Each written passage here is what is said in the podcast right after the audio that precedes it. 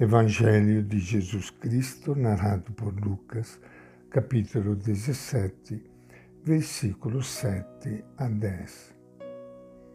Naquele tempo disse Jesus: Se alguém de vocês tem um servo que trabalha a terra ou cuida dos animais, por acaso lhe dirá quando ele volta do campo: Venha logo e sente-se à mesa, não lhe dirá em vez, prepare o jantar para mim, aperte o cinto e me sirva, enquanto eu como e bebo, depois você poderá comer e beber? Será que o Senhor vai agradecer ao servo porque cumpriu as ordens dele? Assim também vocês quando tiverem cumprido todas as ordens, digam: somos simples servos, apenas fizemos o que devíamos ter feito. Esta é a palavra do Evangelho de Lucas. Minha saudação e meu abraço para todos vocês, irmãos e irmãs queridas que estão me ouvindo neste momento, participando do nosso encontro com Ele, o nosso Mestre, que sempre é uma luz para a nossa vida. A fala do Evangelho traz para nós o pensamento de Jesus, que muitas vezes e contrário à realidade em que muitas vezes nós estamos inseridos. Enquanto tem gente que quer se exibir para ser elogiado, Jesus mostra outro caminho, o caminho da simplicidade da humildade, de não querer aparecer, de não fazer as coisas para aparecer, mas fazer as coisas como, como uma necessidade de amar e de servir sem receber aplausos, aprovações, possa aumentar a nossa vaidade, esquecendo que afinal tudo vem de Deus.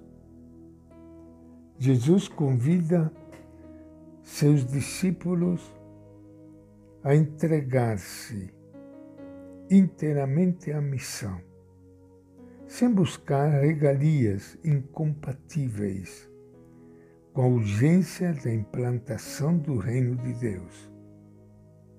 Ele é o modelo do servo fiel. O filho do homem, ele disse, não veio para ser servido, mas para servir. Generoso e gratuito deve ser o serviço que prestamos ao reino de Jesus. São Paulo dizia aos líderes religiosos de Éfeso, eu servi ao Senhor com toda humildade, com lágrimas e no meio de provações. Nunca deixei de ensinar o que pudesse ser útil para vocês.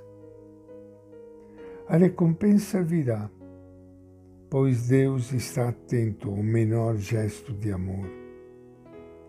Com humildade e alegria, façamos o que nos compete segundo os dons que de Deus recebemos. A parábola que acabamos de ler pode chocar um pouco, pois parece justificar a escravidão. Mas Jesus não pretende isso.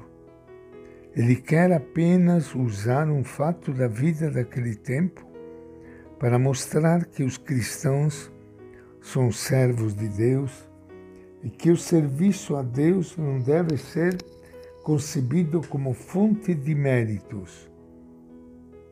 Somos empregados, fizemos o que devíamos fazer. Diz o Evangelho. Como engolir isso?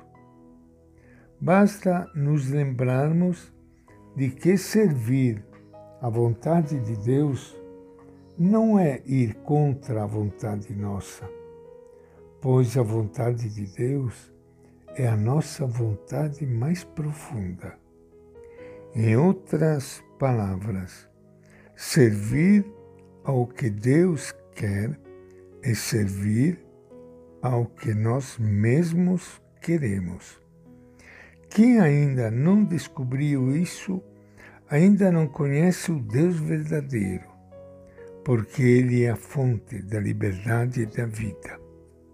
Servir a Ele é encontrar essa liberdade e vida que tanto procuramos. E isso mereceria um prêmio especial, talvez um prêmio para Deus. E essa é a nossa reflexão de hoje do Evangelho de Lucas.